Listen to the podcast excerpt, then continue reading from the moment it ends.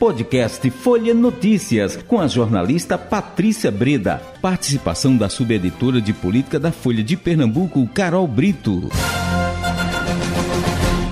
Quinta-feira, 10 de novembro de 2022. Começa agora mais uma edição do podcast Folha Notícias, direto da redação integrada Folha de Pernambuco. Sou Patrícia Breda. O papo agora é política com ela, Carol Brito, subeditora de política do Folha de Pernambuco.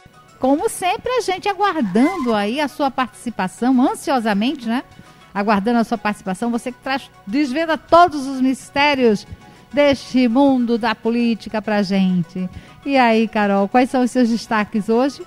É, pois é, Patrícia, é, Pernambuco está sediando é, desde ontem, na verdade, o congresso na Unale, da Unale, né, que é a uhum. União de Deputados Estaduais né, de todo o país.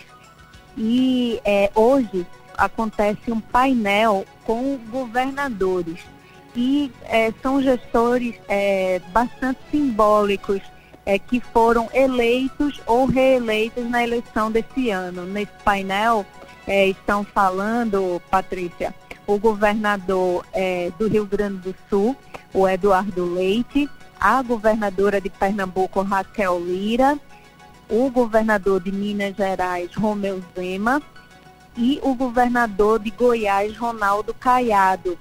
É, uma coisa que é, dá para ressaltar do discurso de todos é o pedido de unidade, de é, necessidade de, de, seguir adiante né, após essas eleições é, tão polarizadas que o país passou, né? A gente teve alguns discursos um pouco, um pouco mais incisivos, como o do governador do Rio Grande do Sul, Eduardo Leite, dizendo que eleição que aceita o resultado, é, que democracia é o regime que se perde eleições e que é preciso saber que não precisa partir para selvageria em caso de derrota. Um discurso aí cheio de recados, né, Patrícia? Nesse momento que a gente vê aí é, o resultado das urnas sendo questionados por apoiadores do presidente Jair Bolsonaro, a gente vê discursos, por exemplo, é, Patrícia, do Ronaldo Caiado, que é um aliado de Bolsonaro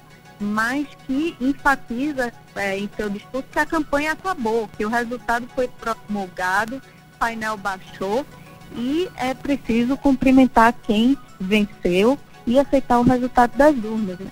Isso, pois é, é, esse é o momento mesmo de Lula vai precisar do apoio muito mais, né? Lula vai precisar do apoio dos deputados, mas a gente sabe que é uma não é uma um, é, é, esse diálogo ele se constrói em mão dupla, né? é, Carol. Vamos lá, mais algum destaque que você está querendo trazer para a gente? Já se despedindo, que hoje foi bem rapidinho.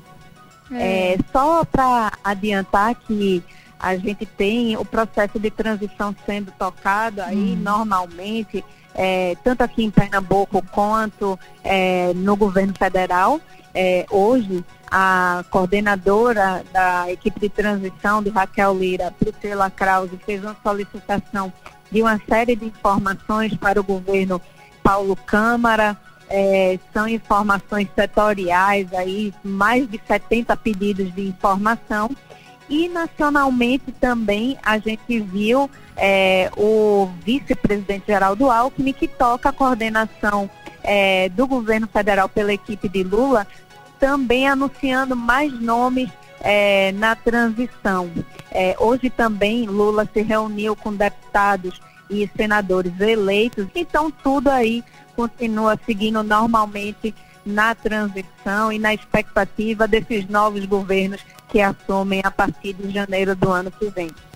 Muito bem, parece que ele fez aí umas declarações é, é, e essas declarações parece que o mercado aí é, entrou em parafuso e parece que houve aí uma, uma mudança em juros e, e a, a, bolsa de valores, parece que houve aí uma, um, um certo abalo aí no, que vinha instabilidade depois dessa, de algumas declarações do presidente Lula.